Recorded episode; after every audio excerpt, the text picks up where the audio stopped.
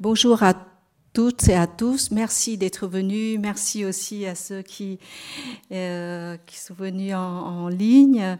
Euh, voilà, nous avons l'honneur aujourd'hui de recevoir euh, François Guimau, un des plus grands historiens de l'histoire contemporaine du Vietnam, un grand spécialiste de l'histoire des femmes. Qui est extrêmement rare. Euh, Monsieur Guimau propose une conférence aujourd'hui sur euh, sur euh, l'engagement, la souffrance et la résistance euh, pour une histoire genrée de la guerre du Vietnam. En gros, est-ce qu'on peut lire, on peut proposer une autre lecture de la guerre du Vietnam, une lecture du côté euh, féminin, du côté des femmes? Vous voyez, ça va tout changer. Jusqu'à maintenant, je pense qu'on a tendance à écrire l'histoire du Vietnam ou, autre, hein, du point de vue masculin.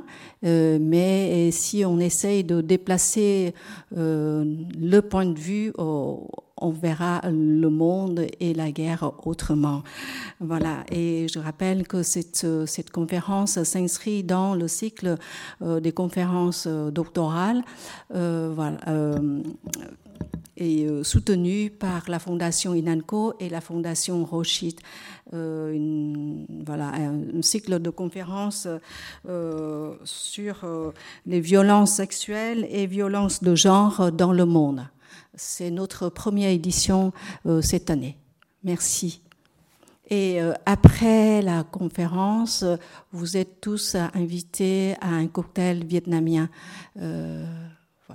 Euh, pour ceux qui ne peuvent pas, bon, mais chin chin quand même, merci. merci, Kamthi. voilà, je vais commencer par d'abord remercier Isabelle Konuma et Edouane Kamti qui, qui m'ont invité à ce cycle rare et prestigieux sur euh, un sujet extrêmement difficile, hein, sur le genre et les violences de guerre. Et voilà, donc c'est un, un sujet, je suis pas du tout expert en la matière sur ces questions-là, mais euh, c'est, je vais vous expliquer comment cette recherche est, venue à moi en partant d'un postulat général euh, alors que, que, j'ai rappelé dans un petit ouvrage que j'ai écrit, un petit manuel sur l'histoire du Vietnam, où, dans lequel je dis, page 153, euh, le rôle des femmes dans le processus révolutionnaire de libération nationale, le processus indépendantiste, de la guerre et de la reconstruction du pays a été largement sous-estimé. Alors je vais revenir sur chacun de, ces points. Je vais essayer de lancer mon PowerPoint qui est assez riche et qui va me servir de, soutien en partageant l'écran. Toc, partager. Vous allez me dire si ça fonctionne. Non. Euh, toc, toc, toc. OK. Et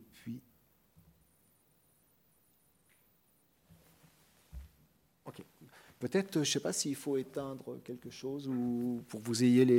Il y a pas mal d'images, s'il faut. Euh, voilà, moi je les ai très bien sous, sous, mes yeux, mais vous allez peut-être avoir euh, des difficultés à, les voir euh, pleinement. Alors, le sujet qui nous intéresse, j'essaye de voir comment il fonctionne, c'est pas PowerPoint. Ok, d'accord. Euh, c'est un sujet, je vous dis, qui est, assez compliqué. Hein. On est dans une société de culture euh, confucéenne au Vietnam, régie par un État parti qui se réclame toujours du marxisme-léninisme et depuis les années 90 de la pensée Ho Chi Minh. Et donc faire surgir l'histoire des femmes dans ce carcan, euh, qu'on pourrait dire qu'on pourrait taxer de patriarcal et ce cloisonnement idéologique, c'est assurément une affaire compliquée. Comment entrevoir en effet le rôle des femmes dans la situation particulière d'un terrain autoritaire, hein, ce que les sociologues appellent un terrain autoritaire lorsqu'on a des difficultés de mener ou d'appréhender un, terrain pour des raisons administratives ou, politiques. Et euh, comment entrevoir en effet le rôle des femmes dans cette situation particulière d'un terrain autoritaire et d'une pensée académique euh, contrôlée sans parler des archives, de l'accès aux archives qui est parfois euh, difficile. Donc on va tenter ce soir d'investiguer de façon très souple et par bribes pour rappeler quelques perspectives de recherche sur, cette, sur une histoire qui est en cours d'élaboration. Je vais dérouler cet exposé en trois parties. Ça va être assez long parce que je vais parler à peu près une heure, une heure et quart. Vous me couperez si jamais vous n'arrivez pas à respirer. Euh, donc, euh, dans un premier temps, je vais faire un rappel assez long sur les sources qui ont permis d'envisager une recherche sur les femmes et la guerre au Vietnam dans un contexte de recherche internationale. Sera aussi l'occasion de rappeler brièvement la genèse d'une recherche à la fois au Vietnam et dans le monde. Donc, je mets mon chronomètre, je suis désolé.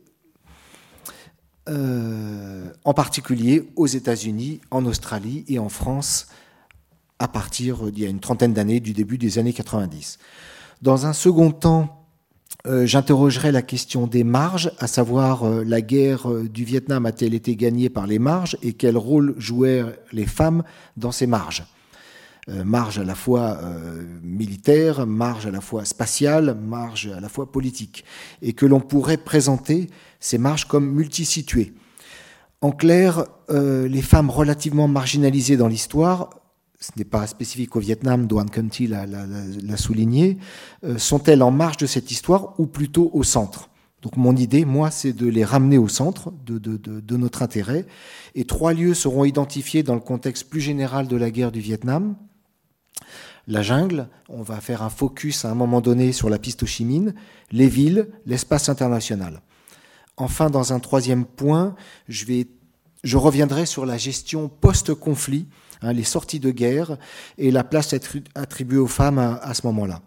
Je dirai quelques mots donc sur les pratiques mémorielles euh, actuelles dans, un contexte d'un pays qui tourne peu à peu le dos à son passé guerrier en le mythifiant plus ou moins.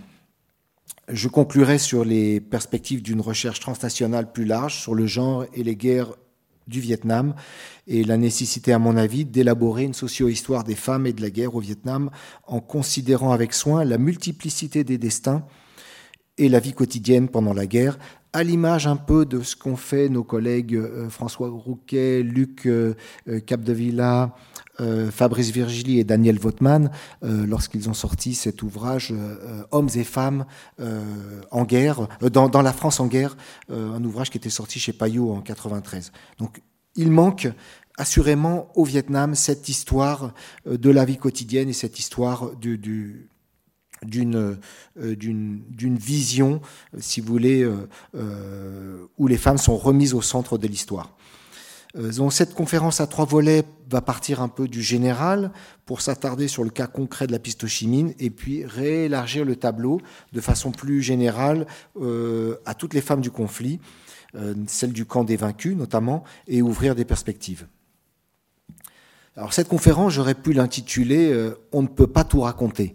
C'était un terme qui sortait de la bouche d'une d'une femme témoignant sur cette guerre, Hong Sao Siet, Hong Te Nao Siet. Hein, on ne peut pas tout raconter, c'est impossible de, de, de, raconter ce qui s'est passé. Et ça aurait pu être le titre de cette communication. D'une part, on ne peut pas tout raconter parce qu'en abordant la question de la construction d'une recherche au Vietnam sur la participation des femmes à la guerre, on en perçoit rapidement l'immensité, et d'autre part parce que cette participation des femmes fait encore partie des silences récurrents de l'histoire nationale, exception faite de l'héroïsation de certaines figures. Et dans l'histoire nationale actuelle, comme dans l'intimité des témoignages, on ne peut pas tout raconter.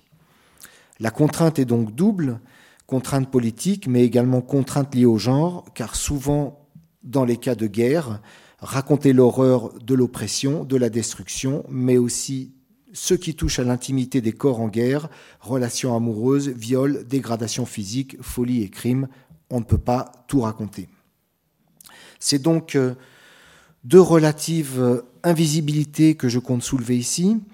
Pour ce faire, je vais faire donc un petit exercice de réflexivité euh, dans ma première partie par lequel il convient de s'interroger sur l'émergence de ce qui nourrit nos travaux d'une façon générale, nous autres chercheuses, chercheurs, sur la fabrique de nos sujets de recherche.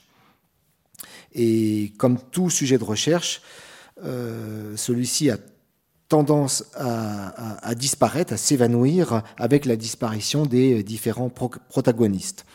Mais aussi, ils peuvent disparaître dans un processus d'accélération d'une histoire qui est encore largement masculine, voire masculiniste, hein, celle des grands hommes, les histoires batailles, ou en raison du décalage avec les injonctions d'une recherche utilitariste qui est souvent liée au développement économique. Je voudrais faire un petit rappel du contexte très général. La guerre du Vietnam est terminée depuis 1975 avec la chute de Saigon le 30 avril, qui a mis fin donc à la République du Vietnam au sud, consacrant la victoire au nord dans une guerre fratricide qui, je rappelle, a fait à peu près environ, les chiffres sont jamais véritablement fixés, 3,5 millions de morts.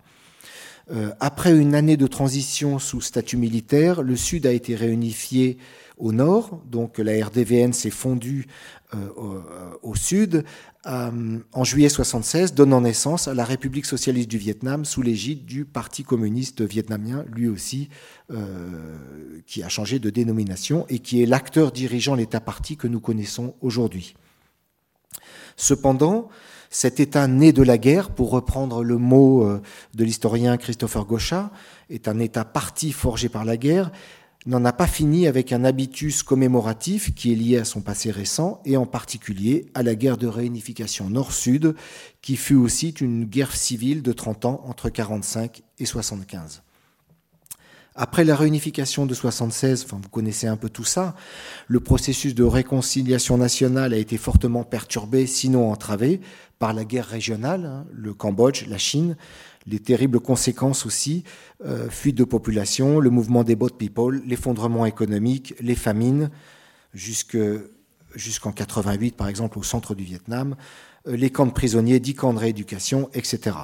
Cette décennie globale entre 76 et une, bonne douzaine d'années, décennie noire, et le début des années 90 ont obligé le Parti communiste vietnamien à modifier sa stratégie politique pour entrer dans une phase transitionnelle vers le socialisme, ce qu'on appelle encore aujourd'hui le Taiki Kwado Len hein, donc cette période de, transition, euh, phase dans laquelle le pays se trouve encore actuellement.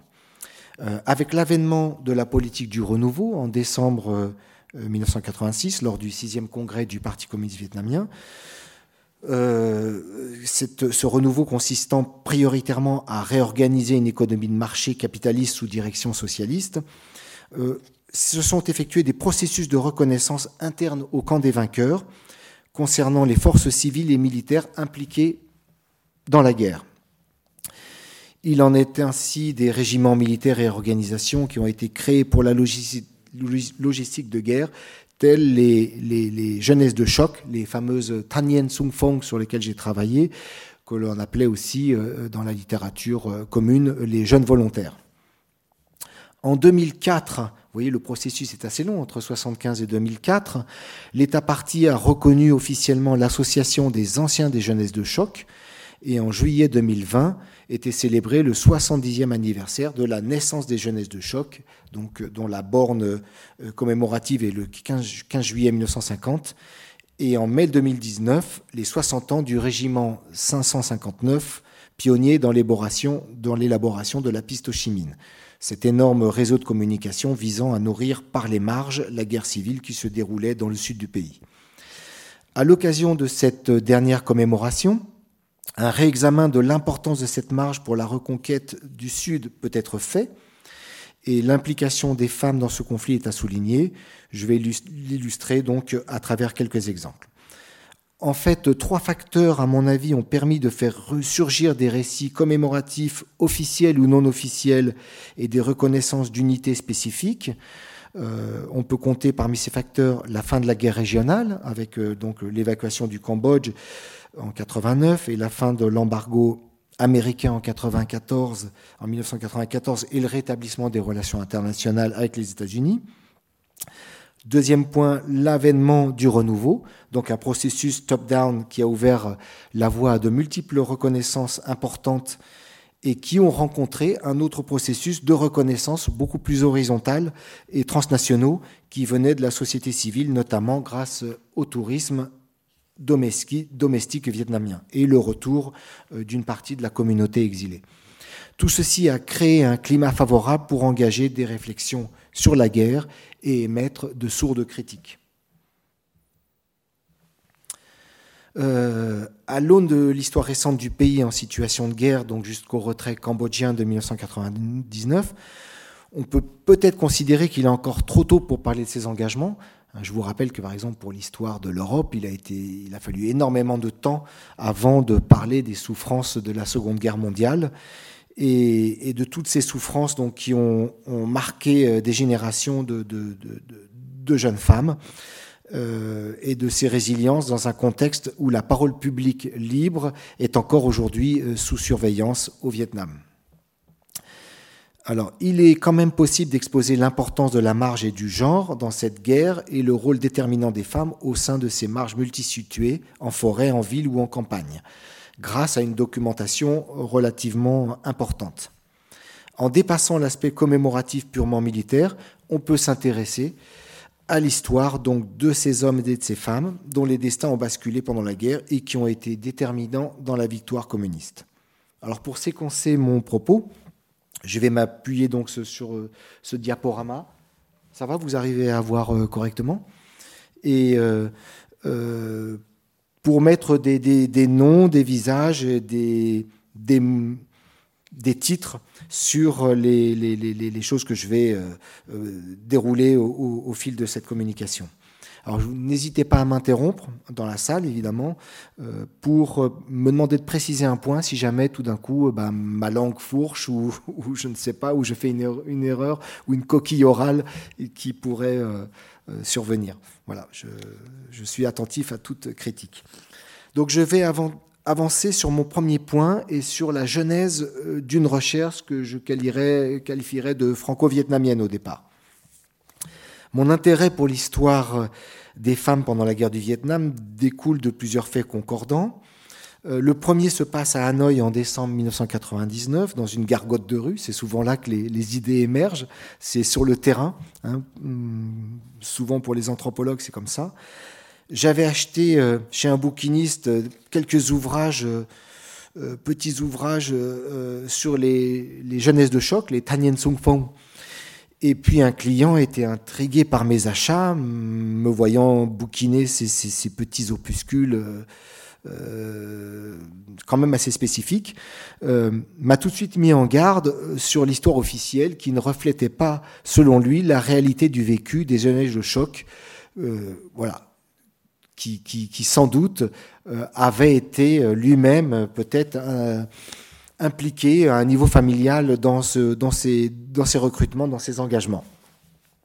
Et puis ces ouvrages commémoratifs sont restés près de dix ans en veille dans ma bibliothèque avant que je me mette à travailler sur le sujet, notamment grâce à de nouvelles études, celle de Letty, je présenterai son travail un peu plus tard, celle de Nguyen Van De, que vous avez ici sur l'écran, donc euh, sur, euh, euh, sur la droite, vu monsieur qui avait déjà 85 ans à l'époque, sur d'autres études de Nguyen Hong Tan, Van Tong, et toutes publiées au Vietnam. En particulier, une étude m'a marqué euh, voilà, donc vous voyez, ça c'est les, ouvrages que j'avais achetés à l'époque, donc euh, les, petits, les petits ouvrages, et puis après qui ont été réédités, et puis qui sont devenus des ouvrages beaucoup plus importants. Euh, en particulier, cet ouvrage, intitulé Une époque glorieuse des filles des jeunesses de choc, publié aux éditions de Communication et Transport en 1997, qui m'a fait forte impression. Il s'agissait en fait d'une compilation d'articles d'auteurs et d'autrices sur le sort tragique des jeunes filles recrutées en République démocratique du Vietnam, ou Nord-Vietnam donc, euh, pour la logistique de la guerre, pendant la période dite de, guerre anti-américaine de salut national, selon la, terminologie euh, officielle, Chongmei pardon, Chongmei, donc anti-américain et de salut national. Euh, alors l'ouvrage comprenait un témoignage de l'écrivaine Lémine Cruet, peut-être que vous connaissez, elle-même ancienne recrue des jeunesses de choc et autrice d'une nouvelle relatant son expérience de démineuse qui avait été écrite en 71 et publiée en 73 pendant la guerre. L'ouvrage de Nguyen Van De faisait apparaître le terme Ne'e, hein, pour désigner donc le genre féminin, Ne'e Tanyen Sung Fong, euh, sous-entendant une perspective genrée et posait la question cruciale du vécu. À mon avis, à, cette époque, il, enfin, il, est à rapprocher, je m'en suis aperçu un peu plus tard, en lisant l'ouvrage de l'écrivaine biélorusse Zletana Lietsevich, qui a été prix Nobel de littérature en, de, littérature pardon, en 2015, euh, pour son ouvrage euh, que vous connaissez peut-être qui s'appelle La guerre n'a pas un visage de femme et qui d'ailleurs a été traduit en 97, je crois, euh, aux éditions de Danang au Vietnam. Et pour Nguyen Van De, si vous voulez, il s'agissait de raconter la guerre par les femmes et on pourrait dire presque pour les femmes, et ainsi de proposer une, vision alternative, de faire entendre une voix quelque peu délaissée pendant et après la guerre. Alors Nguyen Van De est un personnage euh, assez atypique. En tout cas, il était un des dirigeants de, ces bataillons de jeunesse de choc euh, et donc fortement euh, imprégné de cette culture. Avec son épouse, il a, il a décidé de, témoigner en fait de ce vécu. À mon avis, il a été, à ce titre, il a été assez précurseur, parce qu'il a inscrit l'histoire des femmes vietnamiennes et de la guerre dans un processus de recherche internationale.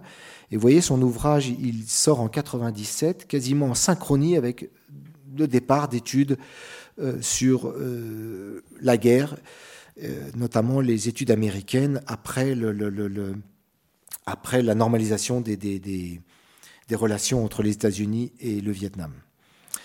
L'originalité de l'ouvrage de Nguyen Van De, donc, qu'il abordait publiquement et pudiquement tout de même la question des corps en guerre, de leur dégradation de leur ou de la souffrance vécue, avec en sous-texte une lecture des rapports de pouvoir en temps de guerre. Alors plus tard, on aura d'autres écrits. Vous connaissez sans doute le, journal intime de Dang Thuy Chun qui a été traduit euh, euh, en français et qui, a eu une grosse résonance au Vietnam. Mais vous avez aussi le chirurgien Le Cao Dai, euh, qui a travaillé beaucoup sur l'agent orange, qui a écrit également dans un journal assez percutant, relatant son, expérience sur la piste toutes ces questions relatives au corps, à la dégradation des corps euh, dans ce climat, dans cette jungle bombardée. Euh, à l'aide de toute cette documentation qui est relativement encore peu connue en France et encore relativement confidentielle au Vietnam, sauf pour les ouvrages véritablement commémoratifs, mais à l'époque les tirages étaient modestes.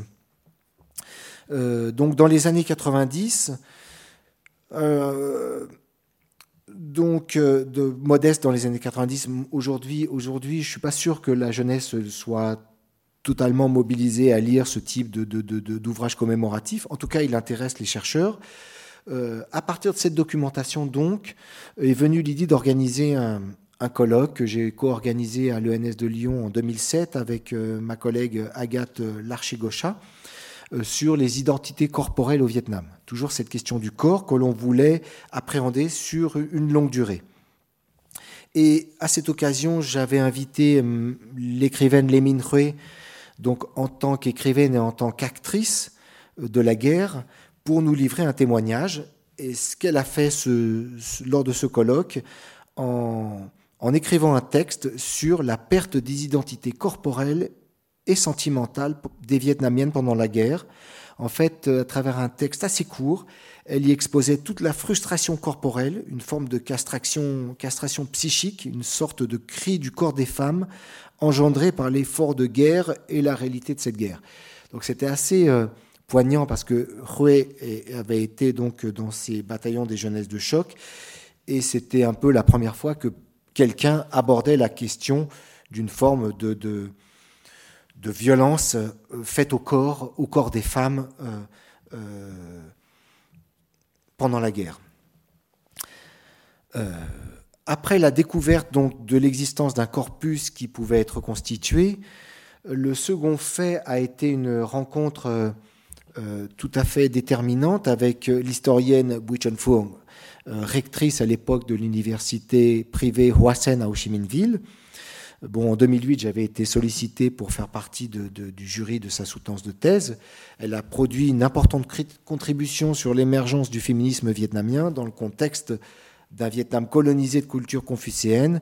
Elle, elle a à travers son travail de recherche, donné une voix à celles qui avaient œuvré dans les coulisses de la colonisation pour s'émanciper, expérimenter, éduquer et transmettre de nouveaux outils de réflexion et de communication euh, sur la société vietnamienne.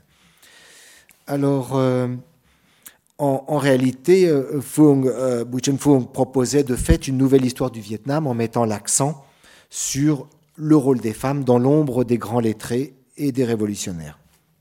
Euh, je vous rappelle qu'elle est actuellement chercheuse invitée au Collège de France et peut-être certains d'entre vous ont, pu assister à, cette série de cours qu'elle euh, donne jusqu'en juin. Euh, l'année suivante, Fung, Chen Fung est venu à l'Institut d'Asie orientale à Lyon où je travaille et l'idée d'un colloque international sur la thématique des femmes et de la guerre a émergé. Et puis euh, elle a décidé de l'organiser dans sa propre université en 2011, sous la nomenclature, donc sous le titre Women and War, an International Perspective, voilà, en, octobre 2011. À ma connaissance, euh, l'université Hoa euh, a été la première université vietnamienne à ouvrir un centre de recherche entièrement, entièrement dédié à la problématique du genre. Alors peut-être Tim me, contredira, peut-être il y a eu des expériences auparavant faites euh, à Hanoï. En tout cas, a été ouvert le Gender and Society, genre et société, le GAS, avec un bulletin dirigé par une chercheuse, Tai, une historienne et sociologue, qui a, qui a alimenté donc le contenu de ce centre de recherche. Alors je vais passer rapidement sur euh, les, problèmes que l'on a rencontrés, car le colloque, euh, avec tous les chercheurs euh, in situ sur place arrivés à l'aéroport d'Ho Chi Minh Ville, on s'est retrouvé dans un restaurant et le colloque a été interdit de façon assez brusque à la dernière minute par les autorités communistes dans un contexte, je vous rappelle, de l'été 2011 de manifestations anti-chinoises où il y avait un mouvement euh, assez important de protestation. Bon, je vais, on reviendra là-dessus plus tard. En tout cas, le colloque a été interdit, mais ça a été un coup d'arrêt à, quelque chose de beaucoup plus important, qui était un processus de recherche qui était engagé euh, sur les femmes et la guerre. On avait mis alternativement sur pied en France et au Vietnam deux sites pour annoncer l'événement. Donc euh, j'avais euh, développé la plateforme Femmes et Guerre à l'ENS de Lyon, que vous voyez ici euh, en, français. Et puis euh, Fung avait développé donc, le, site, le site Woman and War, qui a aujourd'hui disparu et qui fut décroché de la toile sur ordre des autorités politiques. Bref, cette interdiction du colloque a été peu médiatisée à l'époque, bien que on s'est retrouvé dans une période tout à fait kafkaïenne avec des chercheurs venant d'Indonésie, des États-Unis, de France, euh, qui étaient consternés par euh, le procédé. Mais surtout, cette affaire a eu pour conséquence de, faire avorter les grands projets en histoire orale qui étaient prévus dans la foulée de cet événement scientifique et initiés par l'équipe de recherche sur le genre et société de l'université Hoasen. En effet, il était prévu de recueillir la parole euh, de nombreuses femmes et de paroles qui pouvaient permettre de mieux comprendre en fait le mécanisme d'engagement, euh, les souffrances et les résiliences euh, de toutes ces femmes engagées dans la guerre du Vietnam. Il aurait été sans doute intéressant de voir quelque chose de nouveau émerger à travers ces paroles sur la conduite de la guerre et permettre d'identifier d'une façon plus générale ce que la chercheuse féministe Michelle Rio-Sarcey nomme la réalité d'une civilisation. Bref, interroger le phénomène guerre au Vietnam sous le prisme du genre. L'autre aspect qu'il me paraît important de souligner est la profondeur de champ euh, qu'offre la perspective du genre. je résume également un propos de Michelle Rio-Sarcey, je la cite. Il ne suffit pas d'isoler une catégorie sociale minorée, marginalisée ou exclue pour, lui restituer la place qui lui avait été déniée dans l'histoire. Encore faut-il comprendre comment et à partir de quels a priori historiques les processus d'inclusion et d'exclusion se sont effectués. C'était toute l'originalité du projet Femmes et Guerre, de comprendre dans quelle mesure les femmes qui avaient participé à la guerre avaient été exclues ou invisibilisées. Euh, alors évidemment, on a eu beaucoup de, discussions là-dessus. Les idéologues du parti ont tout de suite vu, ont tout de suite pris euh, ces expressions euh, déformer l'histoire, Boyden, noircir l'histoire. Or, évidemment, pour nous, euh, il s'agissait nullement de noircir tel ou tel aspect de l'histoire, ça n'aurait eu aucun sens d'ailleurs, mais de regarder la réalité en face, une certaine réalité, comme le proposaient d'ailleurs les artisans du renouveau vietnamien au sein du parti. Et ce qui pouvait noircir l'histoire, n'est pas le travail des historiens, des historiennes, mais en fait la guerre elle-même dans sa cruelle réalité. Donc c'était très difficile de faire entendre euh, les voix des Vietnamiennes, notamment tout ce qui concernait les violences de guerre et euh, euh, dans, dans, dans, son aspect plus général. Bon, moi, je passe sur mon, la reprise en main du programme du colloque et, les déboires que personnellement j'ai eus, puisque ma, communication avait été écartée parce que je parlais trop de violences sexuelles et donc ça pouvait pas ça pouvait pas rentrer dans le cadre du, comité d'éducation et de propagande qui ont tout de suite écarté ma, communication. Et donc le programme a été euh, remodifié ce qui apparaissait, c'est que la guerre ne devait pas paraître comme un état de violence ou un exercice de viol contre les femmes dans un contexte de libération nationale. La question du genre dérangeait et laissait apparaître la distorsion entre une histoire du genre et une histoire positiviste, car en fait le genre investigue et interroge le filtre social et les conditionnements qui en découlent. Mettre à jour les rapports de domination, dérange en effet les clivages politiques et conventionnels, les clivages colonisateurs, colonisés, oppresseurs, libérateurs de l'historiographie officielle. il faut évidemment, ces rapports de domination ne pouvaient s'entendre au sein de la catégorie des subalternes. En tout cas, ces rapports de domination, pendant la guerre, ils existaient pourtant bien. Il faut relire le journal, par exemple, de Leka Odai euh, sur ce sujet. En tout cas, euh, ce paradigme euh, systémique, pour reprendre une expression de Christine Détré, sociologue à l'ENS, parce que le, genre est véritablement un paradigme vertigineux parce qu'il remet en cause une histoire forgée euh, par les hommes et presque pour les hommes. Et le genre reste un outil un, formidable outil d'analyse des rapports sociaux et des rapports de pouvoir, et ceci évidemment dans toutes les sociétés. Donc, euh, euh, je vais aller un peu plus vite. Euh, ce, paradigme a engendré en tout cas une, histoire. alors ça, c'est le carnet Guerriera qui a remplacé le site Femmes et Guerre que je vous présentais. Et donc, est apparue tout de même une recherche internationale intéressante sur, qui visait donc à, déconstruire cette invisibilité des, femmes pendant la guerre. Donc là, je vous ai cité trois ouvrages, mais euh, la France euh, s'inscrit aussi dans ce processus. Donc on a une recherche internationale désormais foisonnante depuis une trentaine d'années qui n'exclut aucun tabou.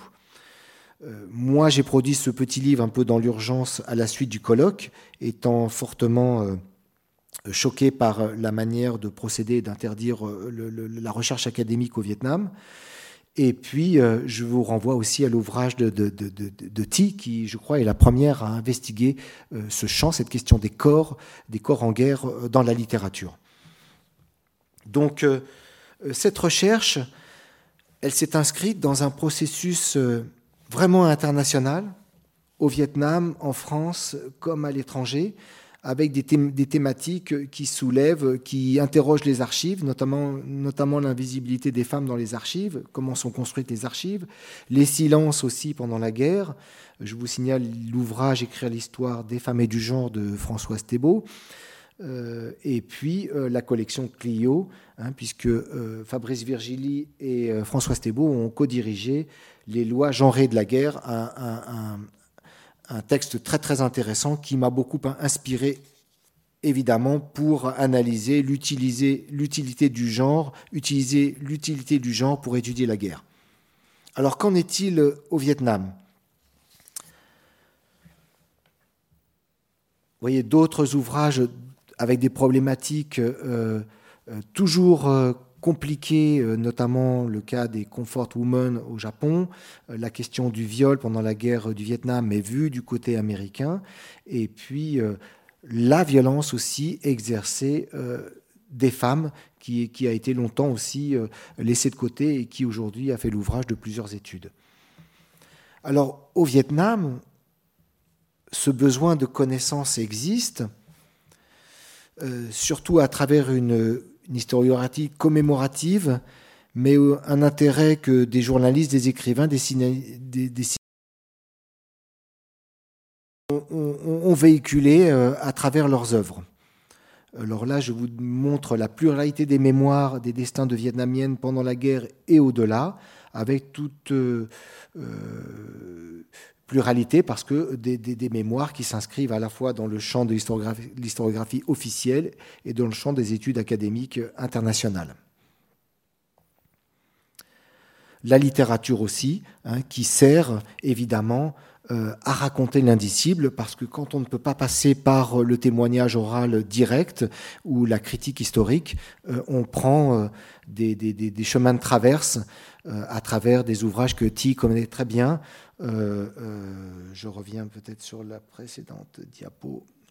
Euh, notamment roman sans titre de Zung Tu Hung, l'ouvrage de Vortiha, enfin de la nouvelle de Vortiha sur cette folie dans la jungle, Johnson, l'ouvrage de Nyaka sur le témoignage de, de Noibun Chinchan évidemment de, Baonin, hein, de cet écrivain, et puis Les Mines donc il y a peu de textes, mais en fait on arrive à retrouver à travers de très nombreuses nouvelles, euh, on peut reconstituer un corpus euh, très intéressant de, textes. Je souligne d'autres expériences vécues qui ont été retranscrites. Alors là, vous avez par exemple les, les, récits euh, des exilés hein, aux États-Unis sur les, femmes des prisonniers de rééducation et puis euh, deux témoignages aussi euh, qui donnent la parole euh, à de nombreuses femmes. L'ouvrage de Maithoven qui est sorti en 83, qui est assez précurseur en la matière, et puis le, témoignage de Aozai, de Sun Fung, qui rejoint la résistance donc du Viet Minh et après la guerre fratricide. je continue. Dans les sources, on a énormément de, témoignages qui sont quasiment éphémères, qui disparaissent, qui apparaissent et disparaissent de la toile.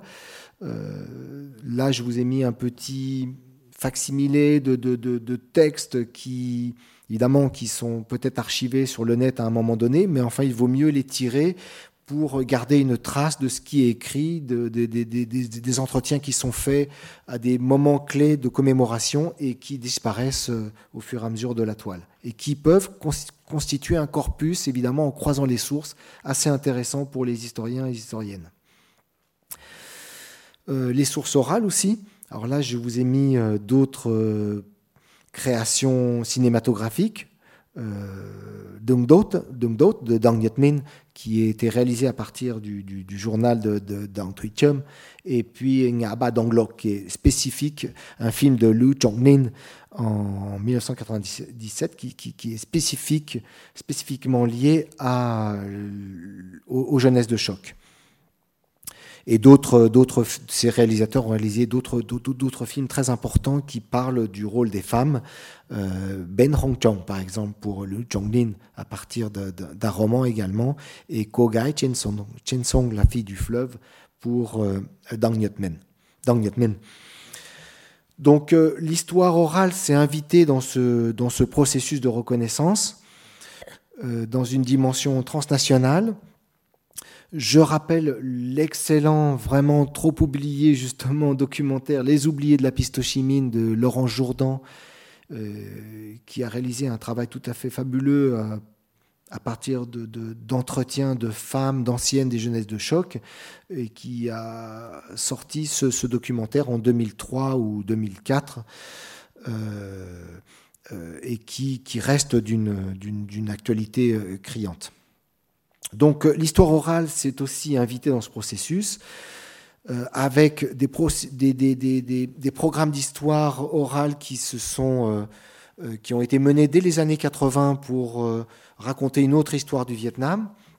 Là, je vous cite par exemple le témoignage d'une femme de Hue sur ce qui se passe à Hue dans les, au moment du Tête en 68, et puis là d'autres de, d'autres sources orales sur les contre-récits des exilés qui racontent leur leurs expériences de la guerre. Ici, par exemple, vous avez donc euh, l'ouvrage, le, récit euh, d'une femme euh, qui a participé aux, opérations d'espionnage au sein du Viet Cong pendant la guerre.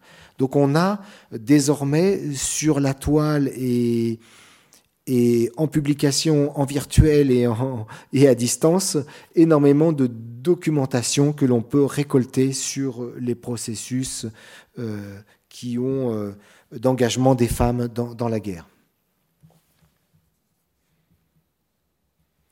Alors, ce, pour ce qui concerne le Vietnam, il y a eu à peu près deux vagues. D'abord, une historiographie qui a commencé à émerger dans les années 90, et puis une nouvelle vague qui, a émergé à peu près dix ans plus tard, au début des années 2000, pour raconter euh, pour les jeunesses de choc les trois différentes vagues dans lesquelles elles ont été euh, euh, impliquées, sur laquelle je reviendrai un peu plus tard. Parallèlement aux éditions commémoratives, qui se répètent globalement tous les cinq ans, hein, pour entretenir ce que le pouvoir appelle l'Ix Chentong, c'est-à-dire une, tradition historique du mouvement, on a des, recherches plus académiques qui ont été menées. Je cite ici la thèse de Kim Van Chien, hein, qui a fait sa thèse euh, il y a quelques années, euh, qui est une thèse assez récente, je n'ai plus la date en, tête, euh, sur le devenir des jeunes femmes engagées volontaires dans la guerre du Vietnam et qui revient donc, est soutenu en, juin 2013 sur l'engagement des Tan Yen Sung Phong donc, et, leur, et la sortie du conflit. Donc on a euh, des processus de recherche qui se mettent en place, mais ça reste extrêmement timide par rapport en fait à l'édition euh, commémorative. Alors je me sers de ce slide pour passer à mon deuxième point, euh, ce focus sur les jeunesses de choc, point d'interrogation, donc une marge de la guerre, c'est ce qu'on va essayer de, voir. dans un premier temps, je voudrais revenir sur la notion de marge. Marge historiographique, on l'a vu, marge sociale, marge territoriale. Dans quelle mesure les jeunesses de choc constituent-elles une marge? Pour ce faire, euh, j'aimerais bien mettre en avant le, concept, donc ce, que l'historien Alain Corbin a nommé l'histoire des marges, une problématique que je trouve particulièrement pertinente euh, pour aborder la question des, jeunes volontaires, car à mon sens, on a affaire toujours encore aux marges de la guerre. Ce décentrage, recentrage de la guerre s'observe sur deux points. Euh, d'une part, l'objet de recherche ne s'intéresse pas vraiment aux soldats et aux champs de bataille, à cette histoire bataille qui est commémorative, euh, mais porte plutôt sur les civils et les agents périphériques de la guerre, sans laquelle, j'insiste, la guerre ne pourrait pas se pratiquer. D'autre part, en termes de lieu géographique, le centre laisse également la place aux espaces périphériques, la jungle, la mangrove, les hauts plateaux, et les espaces transfrontaliers dans le cas du Vietnam. Alors il paraît important d'étudier ces espaces et ces populations, parce qu'il y a une forme de relégation aussi de ces populations et des femmes dans ces espaces-là.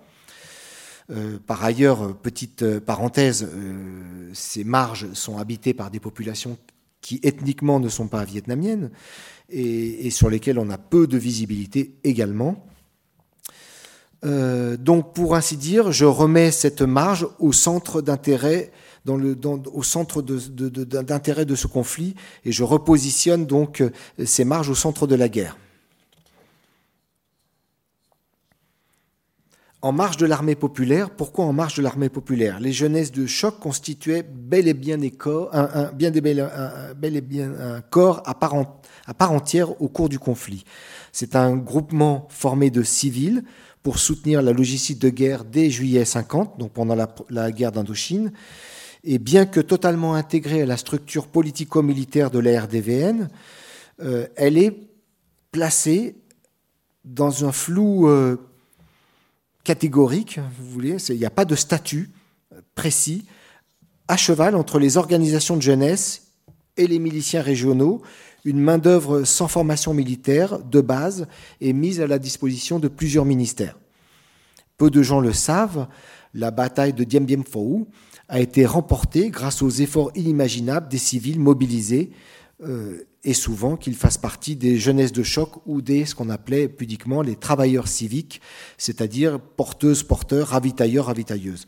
Hein, les fameuses bicyclettes de Dien Bien Phu, ce sont les, les, les 10 000 euh, jeunesses de choc mobilisées dans le Thanh qui, vont rejoindre et qui vont alimenter euh, le, front de guerre.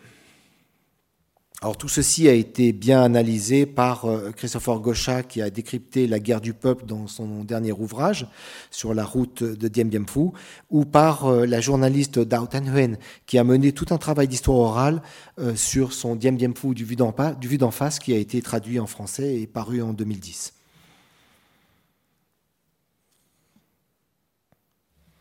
Alors pourquoi ces, ces jeunesses de choc pourquoi ce, ce, mouvement émerge à partir des années 50. Il s'agissait d'être plus efficace dans la construction d'une armée moderne professionnelle, et la RDVN à l'époque a épousé le modèle chinois en s'imposant une nouvelle politique de ressources humaines et de contraintes et de contraintes radicales à la suite du deuxième congrès de février 1951. Alors, selon l'historien euh, d'origine chinoise Chiang Zai, c'est un général maoïste, le général Chen Geng, qui est conseiller militaire spécial dépêché auprès de l'armée populaire, donc auprès de, Von Wenzap, qui va inciter les dirigeants vietnamiens de l'époque euh, de mobiliser l'autre moitié de la population, c'est-à-dire les femmes. En clair, on, leur dit, on leur dit euh, noir sur blanc de façon euh, explicite, la guerre civile et la guerre anti-japonaise menée en Chine avaient été gagnées grâce à la mobilisation réussie des femmes chinoises sur le principe de la guerre du peuple.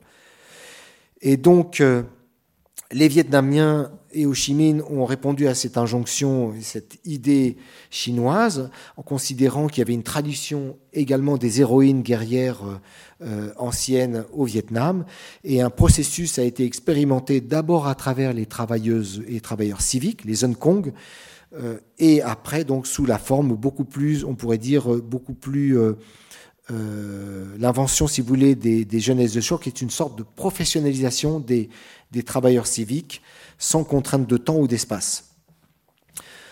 Plus, plus de 50% des jeunes recrues des jeunesses de choc furent des femmes, autour de 54%, euh, sans compter évidemment euh, toutes les femmes, les dizaines de milliers de miliciennes, les filles des forces régionales d'autodéfense, les agents de liaison, euh, que l'on retrouve d'ailleurs sur les revues les revues en quadrichromie de l'époque Vietnam illustré, où très souvent ce sont des visages de femmes, de guerrieras qui apparaissent. Toutes ces glorieuses filles du Vietnam, pour reprendre le titre d'une revue, enfin d'une publication de l'époque. Dans la stratigraphie de l'appareil du communisme de guerre, la jeunesse constituait une large base qu'il fallait modeler par la propagande et dans laquelle on pouvait puiser. Euh, en fait, il fallait réaliser cette osmose idéal typique peuple-guerre, rendre cette guerre populaire dans tous les sens du terme. Et des grandes campagnes d'émulation ont été mises en place entre 64 et 67, 1964-1967, à destination des femmes et des jeunes qui allaient toutes dans ce sens de la mobilisation générale. À l'époque, je vous rappelle qu'il était inconcevable de se mettre en retrait, il faut relire les, mémoires de Bouétine là-dessus, de se mettre en retrait de cette aventure militaire pour la reconquête de l'autre moitié du pays, située au-dessous du 17e parallèle. Cela relevait d'une forme de trahison euh, de, ne pas répondre à cet appel à la patrie en danger et pouvait être considéré non seulement euh, euh, antipatriotique, mais être dangereux pour, pour toutes les familles mobilisées. il y a cette fameuse campagne de mobilisation dite des trois charges, Badam Dang, sur laquelle d'ailleurs il faudrait une étude plus spécifique. En réalité, en, dépit de l'effort éditorial important qui a été mené depuis les années 90, euh, Nguyen Van De a compilé les grandes vagues de recrutement qui épousent la conduite et les besoins de la guerre au nord. Le chiffre habituellement donné par la presse est de plus de 350 000 recrues depuis 1950, mais on peut considérer que c'est un, minimum. Dans sa thèse, Kim Van Chien, lui, euh, a précisé cette donnée euh, il, donne un chiffre global de 350 190 membres des jeunesses de choc, comptabilisés en 2009, euh, dont à peu près 30 000 appartiennent à la génération de la première guerre d'Indochine, 202 000 presque 203 000 à la période dite de, de, la guerre du Vietnam, de, lutte anti-américaine pour la libération nationale, et la dernière génération qui est liée à la réunification et à la troisième guerre d'Indochine, avec plus de 120 000, recrues, près de 120 000 recrues, pardon, qui vont partir sur les théâtres d'opération euh, au Cambodge. Alors, quels étaient leurs, euh, euh, leurs, théâtres d'opération et leurs missions Surtout leurs missions, c'était évidemment des missions extrêmement difficiles, réparer les voies de communication après les bombardements, transporter le matériel et les blessés, repérer et pointer les, les bombes à retardement et les mines et déminer le terrain, ce que montre très bien d'ailleurs le film Ngaba Donglok de, de, de, de Liu Chongnin. Euh, c'était aussi euh, de servir de, de, de, dans le théâtre de la guerre, d'adoucir les, les, les, euh, tout ce qui menait la guerre, donc avec ce processus, ces, petits théâtres qui sont montés pour chanter sous les bombes et pour distraire les Baudoy. Alors évidemment, ce sont des terrains extrêmement mortifères, très dangereux, où la souffrance et la maladie et la folie vont de pair avec les missions. Cependant, les chiffres qui sont donnés, euh, alors là, vous avez un, panel d'images que j'ai récupéré sur la commémoration de, 2022 hein, des Tanien Sumfang, où on a des images, vous voyez, ce sont toujours des images avec des sourires et des, jeunes volontaires qui sont euh, tout à fait... Euh, on ne montre pas la face, si vous voulez, terrible de la guerre. Alors, Nguyen Van De a à souligner tous les manques euh, possibles dans, dans ces décomptes, dans un ouvrage très intéressant. Euh, on n'a pas en fait de décompte officiel. Kim Van Chin lui le rappelle dans sa thèse. Je le cite, je le cite parce que c'est important. Il n'y a pas de chiffre exact sur la mortalité à l'époque, car contrairement aux statistiques du front, on ne s'est pas soucié de comptabiliser avec précision les décès qui ne répondaient pas aux critères conventionnels d'héroïsme. Donc ça, c'est un, angle mort en fait, hein, puisqu'on ne saura jamais véritablement le nombre de jeunes femmes et de, et de jeunes hommes morts dans ces conditions d'une opération de recrutement sans statut officiel. Les chiffres officiels tout de même qui émergent en 2010, donc il y a déjà un bout de temps, annoncent 9 927 décès, dont 4 897 martyrs, les Lietsei, officiellement morts pour la patrie. Mais vous savez bien que pendant la guerre du Vietnam, on a une estimation de plus de 300 000 Vietnamiens qui ont disparu pendant la guerre, et on ne sait pas en fait combien de, de jeunesse de choc participaient de cette, disparition.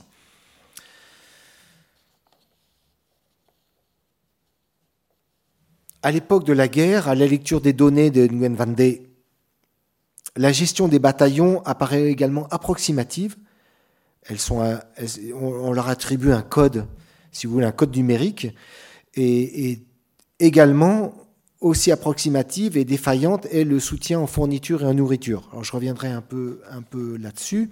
Comment interpréter ces données chiffrées, ces traces, lorsqu'elles sont identifiables? Et évidemment, il ne s'agit que de traces Hein, puisqu'on a du mal à récupérer euh, des données. Euh, ça, ça rappelle un peu ce que Michel Perrault, l'historienne, disait, je la cite, La difficulté de l'histoire des femmes tient d'abord à l'effacement de leurs traces, tant publiques que privées. Et, on en discutait tout à l'heure en, cours avec Comty, c'est effectivement une problématique, c'est-à-dire euh, lorsque les femmes agissent et lorsqu'elles disparaissent et leurs traces disparaissent dans, de, ce qui peut être compilé dans les archives. Dans le cas vietnamien, cet effacement des traces dû à la violence du conflit s'est révélé euh, important. Beaucoup de corps ont disparu et parmi l'ensemble des jeunes qui ont survécu, beaucoup également ont été malades, hein, atteints de l'agent orange, atteints de diverses maladies et se sont éteints prématurément. Enfin, il y a la perte des papiers et des effets personnels, c'est-à-dire que les derniers survivants, jusqu'à une époque très récente, n'étaient pas toujours à même de prouver leur participation au conflit et d'être entendus et reconnus comme, comme participants et actrices et victimes, et par conséquent de bénéficier des, pensions afférentes. Les anciennes recrues des, jeunesses de choc après la guerre se sont elles-mêmes dénommées en ces termes, les 500, S-A-N-S, c'est-à-dire sans statut, sans solde, sans mari, sans enfant et sans toit. Donc on a eu cette invisibilité qu'elles ont quand même pu euh, refaire surgir, grâce notamment au documentaire de Laurent Jourdan, hein, qui leur a donné la parole et dans lequel ce terme apparaît. Et quelle est finalement cette place, la place de cette marche dans l'histoire contemporaine du Vietnam et dans l'histoire de la guerre de réunification? Il me semble qu'elle est importante, plus que ce qu'on voudrait le dire. Et euh, à tout point de vue, euh, cette euh, place, en tout cas des femmes sur la piste Ho Chi Minh, est centrale. Alors, en 2019, lors de la commémoration donc, de l'ouverture de la piste, au 60e anniversaire de l'ouverture de la piste, par le nom de code 559, le magazine Twitch a affiché donc euh, un certain nombre de chiffres qui parlent d'eux-mêmes. C'était le titre du diaporama qui avait été mis euh, en avant euh, sur une infographie qui est, je pense, toujours en ligne et qui a réévalué à la hausse l'importance de cette marche que constituait à elle seule la piste Ho Chi Minh. Je vous rappelle, 20 000 km à travers le Vietnam, le Laos et le Cambodge, 1400 km de pipeline de pétrole, près de 3 millions de mètres cubes de terre déplacée, où les jeunesses de choc jouent un rôle majeur, 2500 batailles avec l'ennemi, 78 000 cratères de bombes remblayés essentiellement par les jeunesses de choc, 1 million de tonnes de munitions envoyées au sud, plus de 2 millions de fantassins et de soldats qui descendent vers le sud, plus de 20 000 morts et 30 000 blessés. Évidemment, euh, ces chiffres, je vous les donne à titre purement indicatif parce qu'ils bougent sans cesse au fil des nouvelles recherches. Donc, vous voyez, ces centaines de milliers de recrues constituent-elles réellement une marge ou au contraire, ont-elles joué un rôle majeur dans ce processus? Comment mesurer l'efficacité de l'action sur le terrain? Sur quelles traces appuyer? Que reste-t-il du terrain de guerre? En réalité, il faudrait presque mener un travail d'anthropologue, d'archéologue et évidemment d'historien euh, pour recueillir les témoignages, les vestiges, mener des fouilles et essayer de reconstruire une histoire de cette marge. Les photographies d'époque, dûment sélectionnées par la propagande et qui sont présentées tous les ans, ne représentent en fait qu'une facette de l'immense sacrifice de jeunes filles engagées, je vous rappelle, du nord au sud entre 13 ans et 20 ans, c'est-à-dire au départ d'adolescence et qui ont construit leur vie de jeunes filles dans des conditions de, de théâtre de guerre.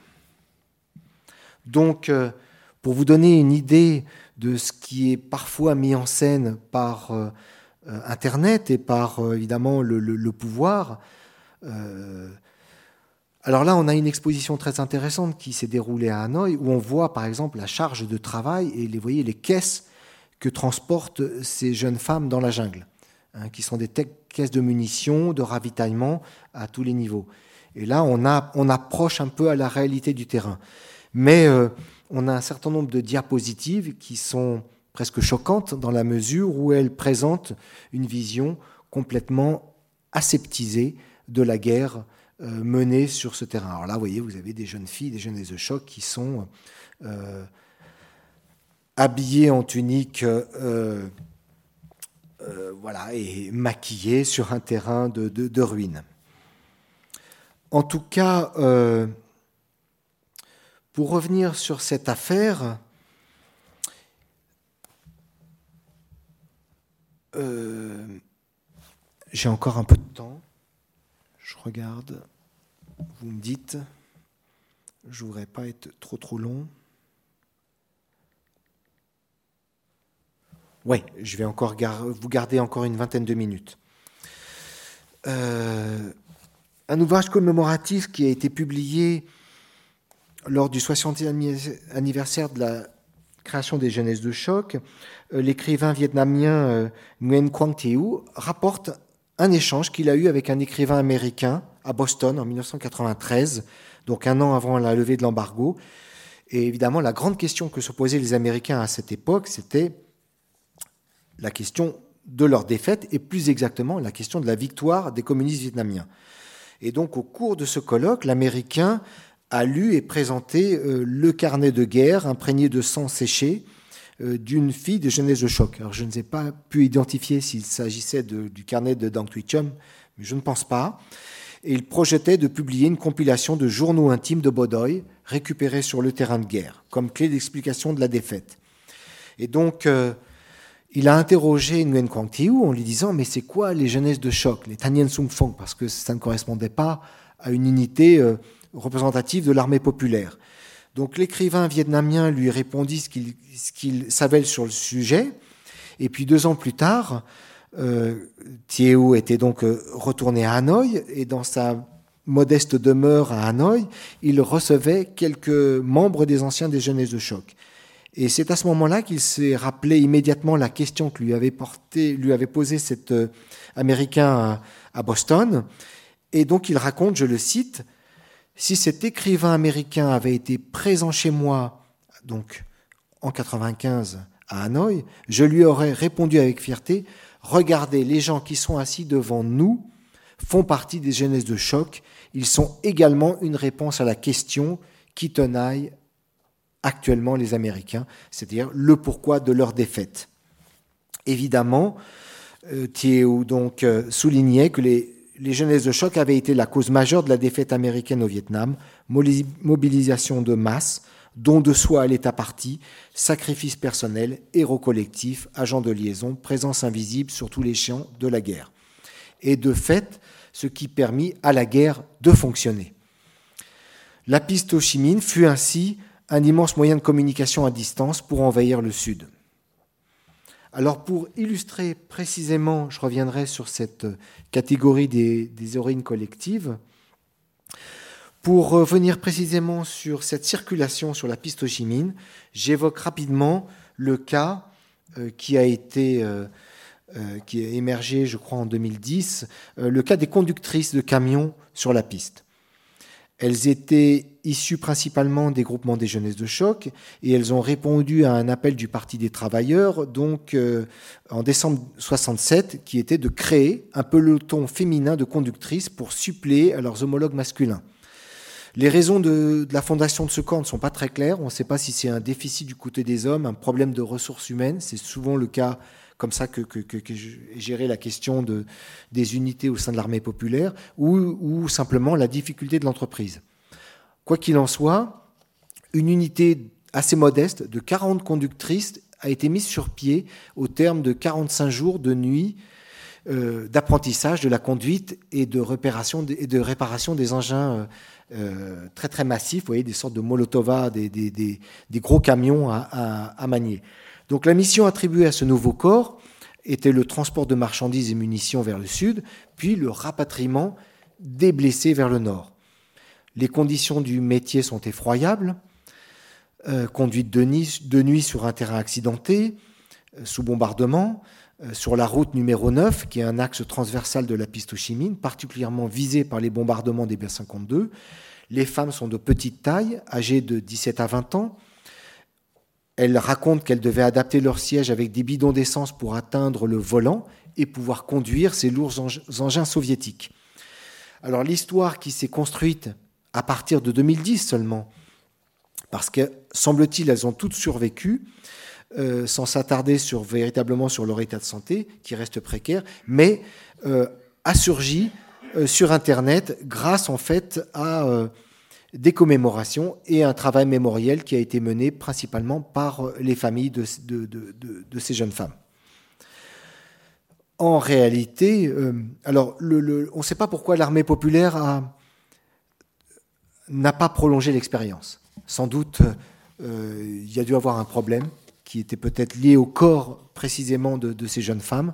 En tout cas, euh, euh, l'expérience a été arrêtée et les femmes conductrices ne sont restées qu'une sorte de, de, Mais vous voyez, c'est l'exemple typique qui apparaît sur la toile dans des, dans des, dans des commémorations et qui aurait. Qui, n'aurait pas pu apparaître véritablement, enfin qui serait sorti du tableau si jamais ces témoignages n'étaient pas sortis. alors qu'est-ce qu'il manque au tableau de ces images de femmes en guerre, en résistance, qui ont été très nombreuses et qui ont abondamment servi la cause nationale? Évidemment, on a euh, énormément de photographies. Ce qu'il manque au tableau, c'est tout l'intérêt de mener ce, cycle de conférences, c'est euh, les violences sexuelles, les violences de guerre et ce dont on ne parle jamais, c'est-à-dire de la sexualité de ces jeunes femmes euh, sur des terrains extrêmement compliqués. Alors on a eu encore récemment, c'est un, document que j'ai découvert avant-hier euh, sur la toile, sur YouTube, d'un entretien réalisé en, 2014 euh, d'une ancienne responsable, d'une ancienne gynécologue, femme de l'armée populaire, qui a été appelée en 1967 sur le front de guerre sur la piste Ho Chi Minh. Et qui dit dans cet entretien, Kangai la la c'est-à-dire que toutes les filles qu'elle a rencontrées à l'époque sont devenues des garçons car elles avaient toutes perdu leurs règles. Le cycle des, menstruations était complètement, euh, euh, avait complètement disparu. Et ce qu'il manque au tableau, c'est évidemment ce vécu que rapporte Madame Toan, donc qui est envoyée sur la piste Chimine pour mener une enquête. Elle est mobilisée pour tenter de comprendre ce phénomène qui est observé chez les filles de genèse de choc, la disparition de leurs règles. L'enquête conclura que la pression psychologique, la proximité de la mort, le manque général de provisions, des habits, des médicaments, des fournitures, ainsi que leur très jeune âge, a eu, un, impact fondamental sur euh, les cycles euh, des règles. Cette expérience, en fait, a fortement marqué Madame Toan et qui, et qui donc l'a amené à conclure que euh, les jeunes filles s'étaient masculinisées. Donc on est dans un processus non pas de féminisation de la guerre, mais d'une masculinisation des jeunes filles au contact de la guerre. Donc voyez comment le genre peut aussi euh, euh, s'impacter de différentes façons euh, sur un terrain de guerre.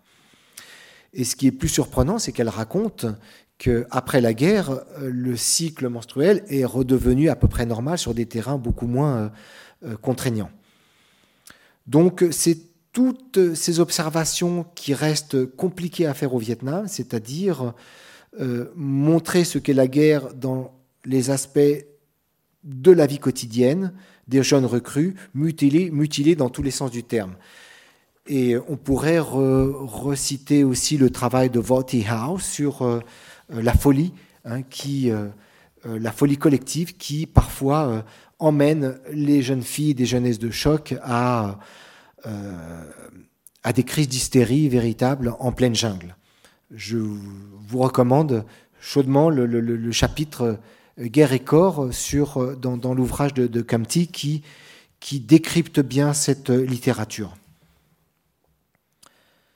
Donc vous voyez, euh, on a tout un processus qui vise d'abord à sacraliser les jeunes femmes qui sont mortes dans ces terrains extrêmement durs et de laisser, si vous voulez, de neutraliser quelque part cette violence par euh, des aspects commémoratifs de la propagande d'État. Aujourd'hui, on parle toujours des héroïnes collectives qui sont inscrites au panthéon des martyrs volontaires de la guerre, euh, les 10 jeunes filles de Donglok, les 12 jeunes femmes de Chongbon, les 13 de Nyoi, Tanhua, les 12 jeunes de Gagoi, Namha, ou encore les 8 filles sacrifiées sur la route de Kwetang. Donc vous voyez, il y a une forme de sacralisation et par conséquent qui, dénature en réalité la réalité de la guerre. C'est un peu euh, les cantonner de façon hein, irrémédiable dans une forme de marge et de sacralisation.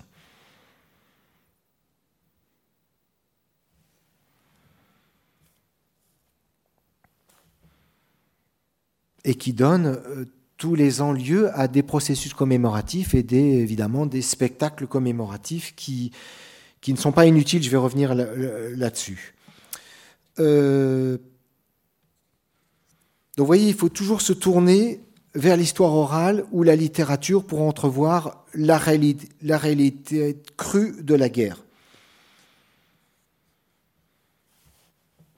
Les œuvres de Zhong Tuhung, on en a parlé, un roman sans titre qui commence d'ailleurs sur une image absolument terrifiante euh, d'une unité de jeunes femmes qui sont découvertes et dont crûment Zhong Tuhung raconte qu'elles sont mutilées sexuellement. Donc on a des images flash de guerre ou euh, le témoignage en tant que démineuse euh, qui fait presque, si vous relisez le texte de, de, de, de, de sur son expérience de démineuse, on, voit que le cœur, le cœur, son cœur est prêt à exploser. On a véritablement la panique qui s'empare de ces jeunes femmes lorsqu'il faut approcher des bombes qui peuvent exploser d'un instant à l'autre.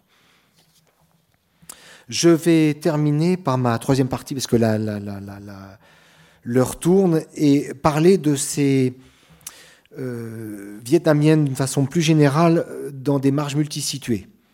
Hein, si l'on élargit le champ des expériences de guerre au Vietnam entre 45 et 75, et voire au-delà de 75, euh, euh, on voit qu'elles sont présentes au nord comme au sud dans des marges multisituées. en termes d'espace, on pourrait dire que la jungle possède aussi son envers, celui de l'urbanité, de la ville en guerre, qui est attaquée par les guerrieros et les guerrieras du Front national de libération du Sud-Vietnam. On a aujourd'hui encore assez peu d'études, mais ça commence à sortir sur ce qu'on appelle les Biet Dong, c'est-à-dire les, nœuds les femmes des commandos qui, euh, euh, pour déstabiliser euh, le gouvernement de Saigon et les, et les forces américaines installées à Saïgon euh, réalisaient des attentats au profit du Front national de libération.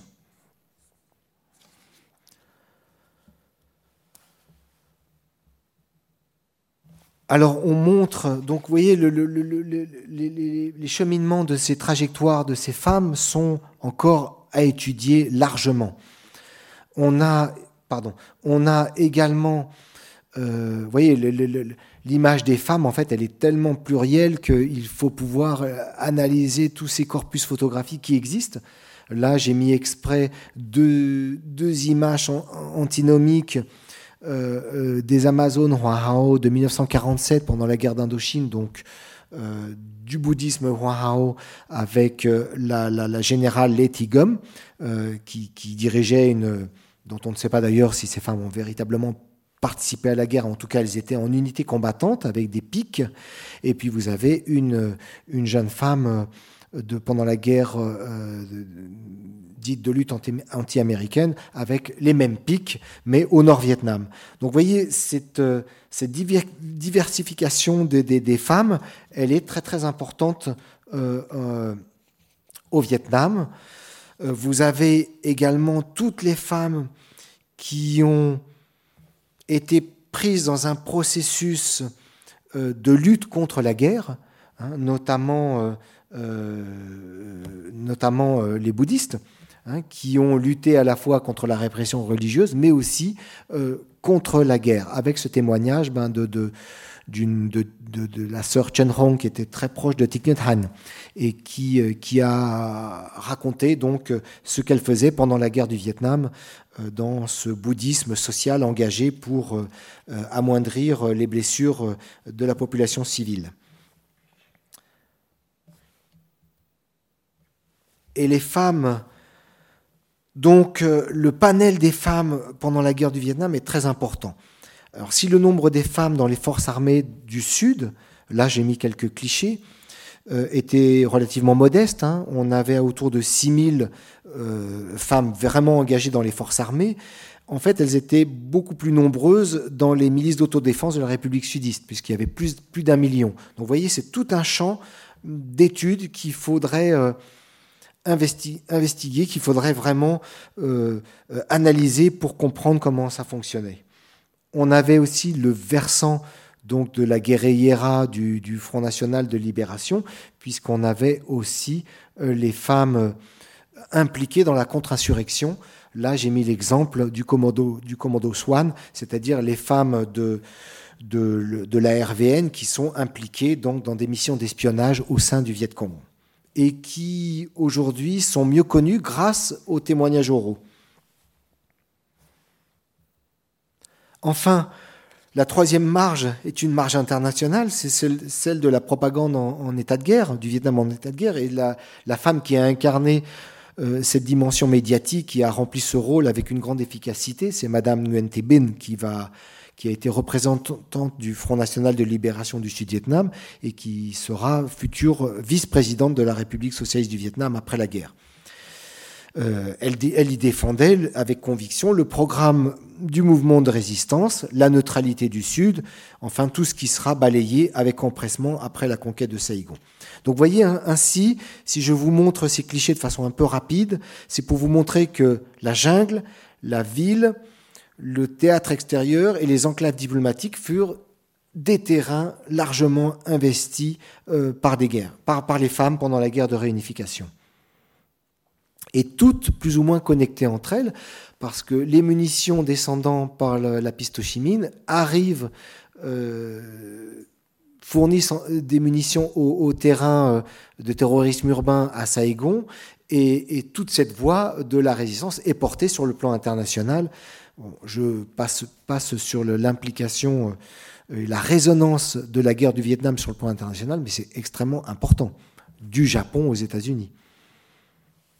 La troisième partie, euh, je voudrais m'arrêter un peu sur, euh, s'il me reste un petit peu de temps, je voudrais quand même qu'on ait du temps de, discussion, sur le processus commémoratif. Je vais essayer de, tenir ça en quelques minutes. Pour conserver la trace de cet immense sacrifice, les dirigeants du Vietnam réunifié ont, donc, euh, à partir des années 90, reconsidéré avec sérieux, grâce au Doi Moi, le, destin de celles et ceux qu'ils avaient dirigés pendant la guerre. Euh, cela tient, je vous l'ai dit déjà, euh, à l'implication de ces dirigeants dans ces régiments. On peut prendre comme exemple l'ancien président de la République socialiste du Vietnam, Nguyen Minh Chiet, dont le mandat était de 2006 à 2011, qui lui était donc un des dirigeants des jeunesses de choc. Et cette reconnaissance s'est accompagnée de, euh, la construction de mémoriaux très importants dédiés à ces groupements de jeunesse. Euh, par exemple, un immense chantier fut ouvert dans la province de Hatay pour faire émerger le mémorial de Donglok. Donc, Abba Donglok, ce carrefour de Donglok qui a été un, des lieux de bombardement intensif pendant la guerre euh, de la période 65-75. Donglok. Donc, au lieu de bombardement, un carrefour martyr qui a été classé vestige national euh, en 1989. Selon les données officielles, ce lieu martyr de la guerre, bombardé régulièrement entre 64 et 72, fut un croisement de communication sans cesse réparé pour maintenir le ravitaillement en armes et en ressources humaines de la piste Ho Chi Minh. Pas loin de 50 000 tonnes de bombes ont défiguré les hommes et les paysages, les hommes, les femmes, les paysages entre avril et octobre 68. Et euh, pour commémorer le sacrifice des dix jeunes filles qui ont été donc héroïsées, tombées sous les bombes le 24 juillet 68, et sur, lesquelles une littérature assez abondante existe, l'État parti a décidé la construction d'un mémorial sur à peu près 60 hectares. La construction de ce gigantesque monument aux morts, désigné Statue de la Victoire, que vous pouvez voir ici en diapositive, a débuté en juillet 96 et puis a été officiellement inauguré le 15 juillet 98 à l'occasion du 30e anniversaire du sacrifice des jeunesses de choc de 68. En construisant ces mausolées, si vous voulez, les autorités donnent la priorité au symbolique, ce sont des sommes d'argent considérables qui sont engagées pour construire des lieux de mémoire et leur, entretien, et autant d'argent en vérité qui ne sera jamais reversé aux anciens membres des jeunesses de choc, encore dans le besoin aujourd'hui et souvent en détresse. Ces lieux sont devenus des lieux de pouvoir dans lesquels les hauts dirigeants se recueillent les jours de commémoration officielle, mêlant aux, pratiques cultuelles, le, dépôt de l'encens dans les urnes funéraires, la symbolique du sacrifice révolutionnaire. Hein, il s'agit toujours d'inscrire en fait le sacrifice révolutionnaire dans une histoire de longue durée de résistance à l'étranger. Pourtant, cette quête du symbolique, est-ce qu'elle est inutile? Pas totalement, à mon avis, parce qu'elle permet de créer du lien entre les différents membres, c'est-à-dire que ce sont des périodes qui permettent aux anciennes des jeunesses de choc de se rencontrer et de perpétuer la mémoire occulté pendant des décennies après la guerre. Cependant, la couverture du sacrifice de Genève en termes d'espace national reste problématique. C'est une affaire discutée car elle présente un déséquilibre.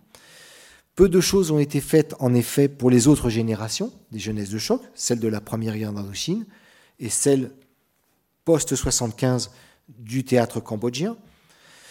Euh, et, celle en particulier de la guerre anti-américaine au sud. Par exemple, les anciennes, les anciennes femmes des jeunesses de choc investies sur le théâtre de la guerre, sur la célèbre voie de communication 1C à proximité de Kante dans le sud, euh, se sont posé la question pourquoi on n'érige pas non plus notre statut de la victoire au sud? Et en fait, c'est un projet de construction sur 3 hectares et demi, qui entre 2016 et 2020 euh, a été mis en place, a été projeté avec euh, un coût de 188 milliards de dong, environ 7,8 euh, millions d'euros, mais qui a donné lieu à un débat, un débat sur l'opportunité de mener aussi ce type d'opération au, sud. Alors, je sais pas le fin mot de l'histoire, je vais continuer l'investigation, mais à la différence de celle du Nord, les jeunes filles qui étaient envoyées et engagées euh, au Sud étaient directement engagées au feu contre l'ennemi, c'est-à-dire qu'elles étaient porteuses d'armes, ce qui n'était pas le cas des jeunesses de, choc sur la piste Ho Chi Minh. Celles du Sud sont euh, des recrues armées hein, qui rejoignent les unités de la résistance et, dans un processus que l'on présentait à l'époque de trois clés, c'est-à-dire de, de, se séparer des familles et de rejoindre la résistance dès 13 ou 14 ans.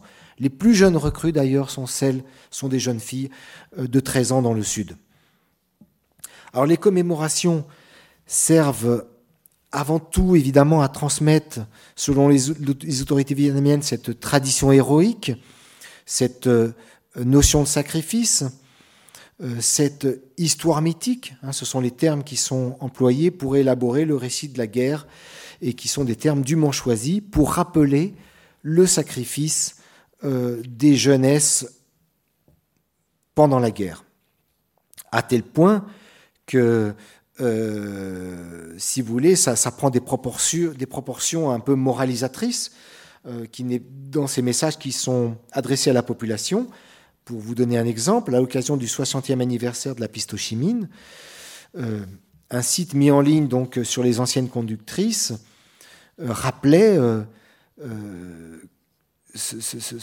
rappeler en fait, euh, donner, une injonction presque à la jeunesse d'aujourd'hui, qui se plaint de misère devrait écouter les conductrices de la piste Chimine raconter le récit de leur vie et les jours et, de leur vie quotidienne et les jours où elles devaient siphonner de l'essence par la bouche hein, pour montrer en fait le sacrifice énorme de ces, de, de, de ces jeunes femmes face à une une jeunesse aujourd'hui considérée beaucoup plus désinvolte face à, euh, ces souffrances.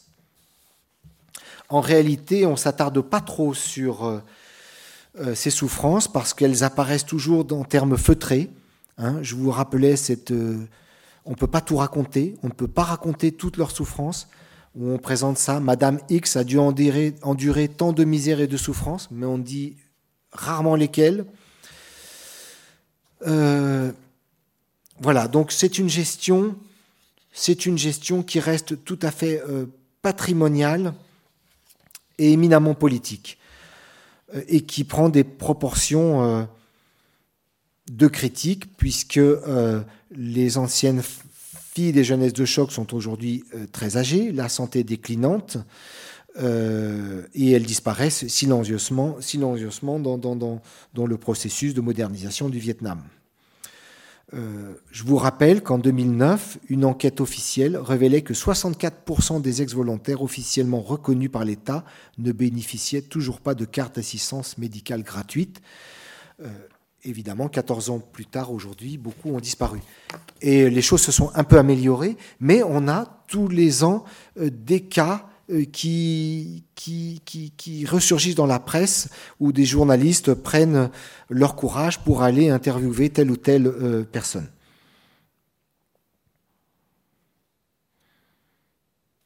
Aujourd'hui, donc, euh, ces processus de commémoration sont, permettent, voyez, de reprendre pied avec ce passé, de créer, de se réapproprier son histoire, de créer une forme de sororité entre toutes ces, ces femmes qui se racontent leur, euh, leur, leur, en tout cas, qui peuvent partager leur vécu euh, entre elles, ce qui me semble très important.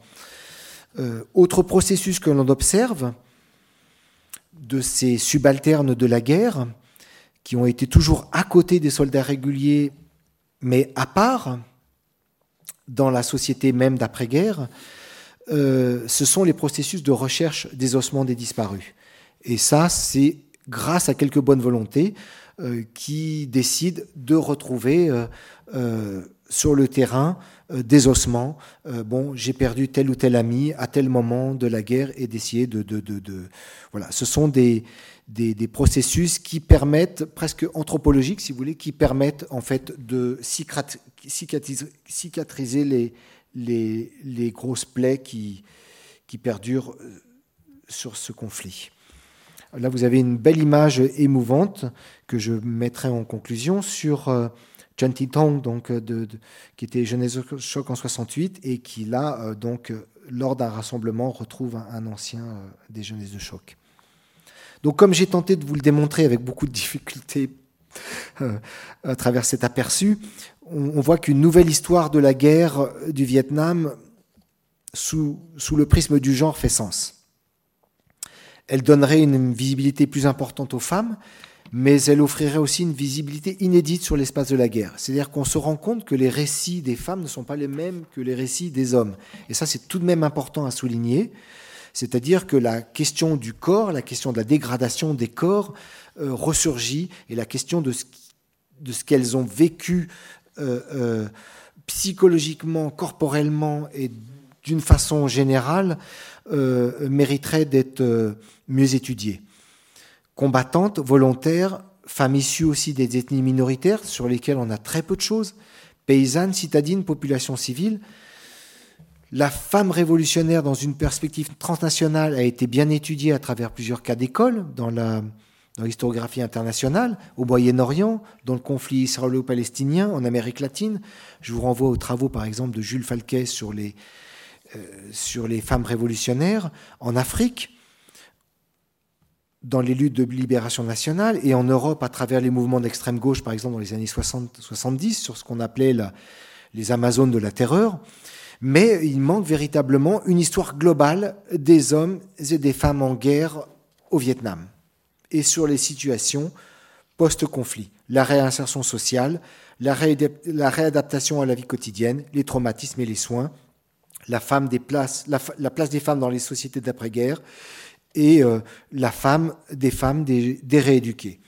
Alors dans l'histoire de l'histoire orale, il reste quand même, il y a des choses qui ont été faites, euh, qui ont soulevé plusieurs tabous qui restaient euh, assez prégnants, notamment le tabou sur les femmes vaincues, marginalisées deux fois par l'histoire officielle en tant que femmes et puis en tant que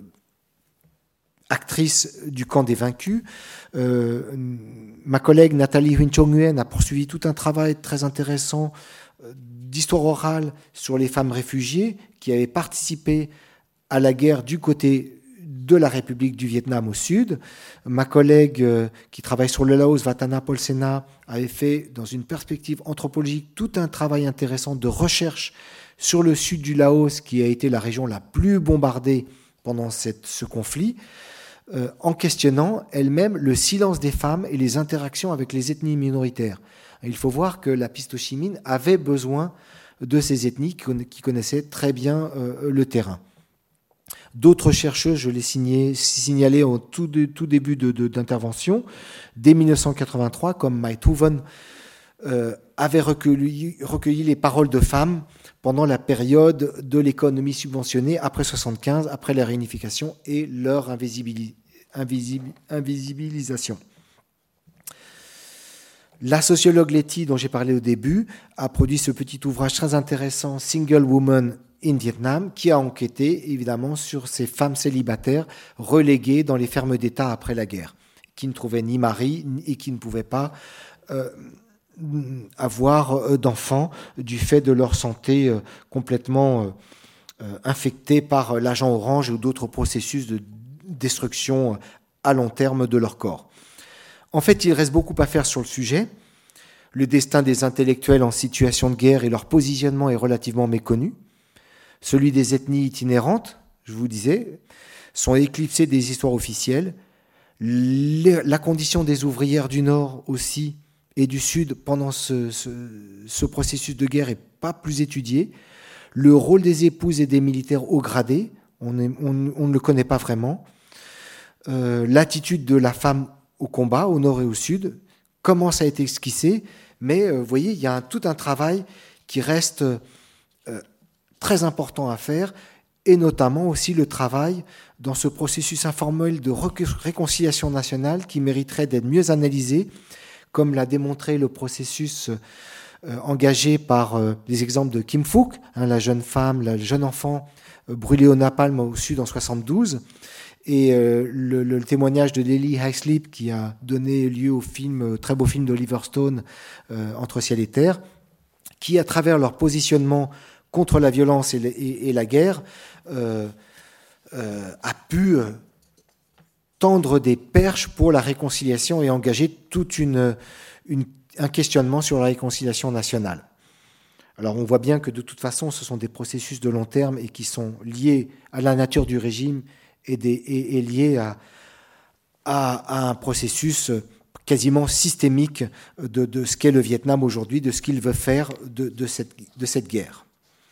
Donc je n'ai pas de réponse claire à vous apporter, c'est-à-dire la guerre est-elle un phénomène essentiellement genré? En d'autres termes, la domination masculine entretient-elle des liens particuliers économiques, on, le sait, sociopolitiques avec la guerre. Guerre et patriarcat sont-ils liés intimement et à quel degré de connivence? On en revient toujours à cette genèse d'une polémologie qui recherche et s'interroge sur la complexité du phénomène guerre en tant que tel, sa nature profonde, sa fonction économique, sociale, démographique, sa conduite, son impact sur les populations. C'est une interrogation sans fin, mais qui permet, en tout cas me permet de dire que la guerre du Vietnam en tant qu'événement majeur du phénomène guerrier au XXe siècle n'a pas encore dit toute sa vérité et que l'expérience des femmes dans ce conflit apparaît non plus marginal, mais comme absolument essentiel. Alors je vais terminer cette euh, longue communication par cette photo de Marc Ribou qui est actuellement exposée euh, au Musée des Confluences à Lyon. Une très belle image qui représente une marchande de volailles en Haosaï, vous voyez au premier plan, euh, dans une ville dévastée, dans la ville de Hue, dévastée en 68 par la guerre, et qui montre cette cette forme de résilience qui nous oblige à, réfléchir encore et toujours. Voilà, je vais terminer sur cette belle image qui, questionne encore euh, beaucoup euh, sur tout ce que je vous ai présenté.